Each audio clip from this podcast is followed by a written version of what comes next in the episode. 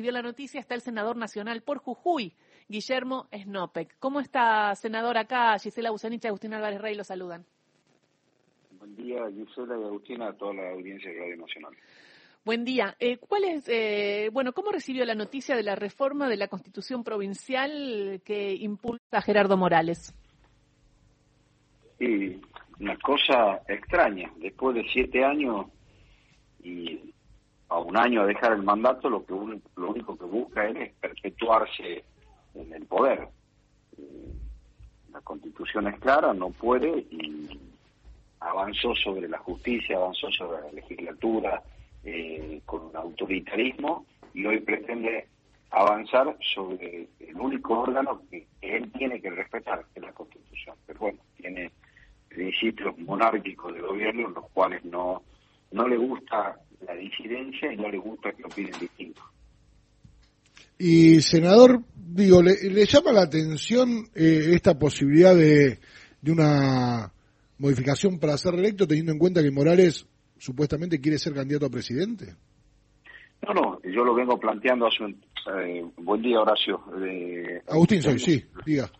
Lo, vengo, vengo escuchándolo, digamos, lo vengo planteando que Jujuy es su plan B agotó ya la vía nacional de querer ser candidato a presidente. Yo con, converso con algunos eh, colegas de acá vinculados con la Unión Cívica Radical y ven que no, no ha prosperado, digamos, esa candidatura, entonces va a su plan B, que es la dirección, y disfraza una reforma constitucional con el único objetivo de seguir en la provincia.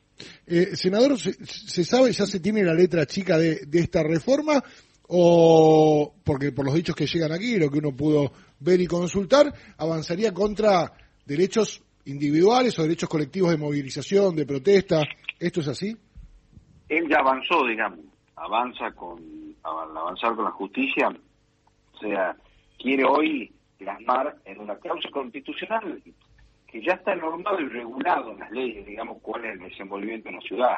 Es lo que busca con este título, prohibir los cortes de ruta es confrontar, como hace con todo su eh, frente interno, eh, con Rodríguez Larreta, como diciendo, vos no podés controlar los cortes de ruta, yo sí busca instalarse a nivel nacional. Eso es, como también ayer en, su violencia, él ejerce una, violencia institucional, eh, es un hombre violento, irascible e intolerante.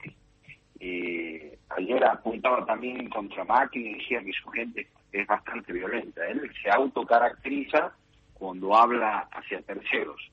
y, eh, con esto que pretende hoy es tapar eh, un gran problema que tiene la sociedad jujeña, un aumento desmedido en la tarifa que rompe el salario y rompe la economía familiar que autorizó desde el Poder Ejecutivo de Jujuy. Entonces, con esto, él busca sobreponer, digamos, los temas y salir de los problemas cotidianos que tiene la provincia que es eh, eh, la falta de ley de coparticipación para los municipios del interior, eh, con los cuales todos los meses hace un toma y daca, un, un, condicionamiento a los municipios, busca esto que ha sido una expresión popular, salió muchísima gente a reclamar por el tema tarifario en Jujuy, eh, salieron a reclamar hace poco. Disculpe, pero el tema tarifario no es el tema tarifario nacional o de qué tarifa no, está hablando? No, no, es de la tarifa provincial. No, no, no, todavía no llegó el aumento. ¿Cuánto aumentó? ¿Eh? ¿Aumentó qué tarifa? ¿El impuesto inmobiliario? Eh, no, no, no, la tarifa de la luz. La tarifa de la luz, él ya la aumentó en la provincia de Jujuy. Es una potestad del Poder Ejecutivo, donde autorizó a la empresa EGESA, Empresa Jujeña de Energía Sociedad Anónima, a un aumento tarifario. Mm. adelantado al aumento que ya venía en Nación. después, ese también iba a recaer en la sociedad jurídica. Y le hago una, y le hago una consulta. En la legislatura, él eh, tiene, tiene número de radicales, pero necesita también eh, un aliado, y su máximo aliado es del Partido Justicialista, es Genefes. Usted es del Frente de Todos de Jujuy. ¿Se me puede contar cómo viene esa interna y por qué el Partido Peronista apoyaría esta reforma constitucional? Bueno, yo acá para un poco. Se inició el proceso de reforma, reenvía hoy el proyecto a la legislatura, no se lo conoce. Eh, él, para reformar, necesita 32 votos y tiene 31. Y me voy a hacer eco de sus propias palabras que constan acá en los archivos del Senado de la Nación. donde Morales en el 2016 dijo, si hay reforma, hay soborno.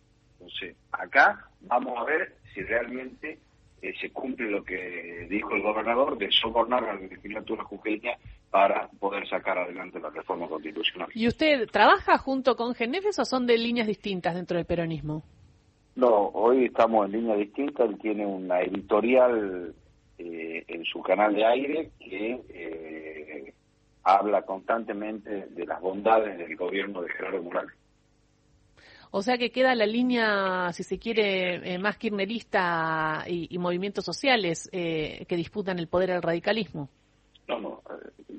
Ellos, si vos trabajás con Gerardo Morales, ya no podés decir que sos peronista ya, se, produjo una confusión en su momento cuando Gerardo Morales, con la policía de la provincia en el año 2016, tomó el Partido Justicialista. Hoy eh, tiene una injerencia velada sobre las decisiones de, de quien preside el Partido Justicialista, que es el dueño de un medio local, diario de circulación local, eh, que tiene intereses directos con el gobierno provincial. Clarísimo, porque Entonces todavía está en duda si llegará a conseguir ese, ese diputado. Yo, creo en la bondad de las personas, pero me remito a las palabras del propio Gerardo Rubén Morales en el año 2016. Si hay reforma, hay soborno y tendrá que explicar cómo lo hizo.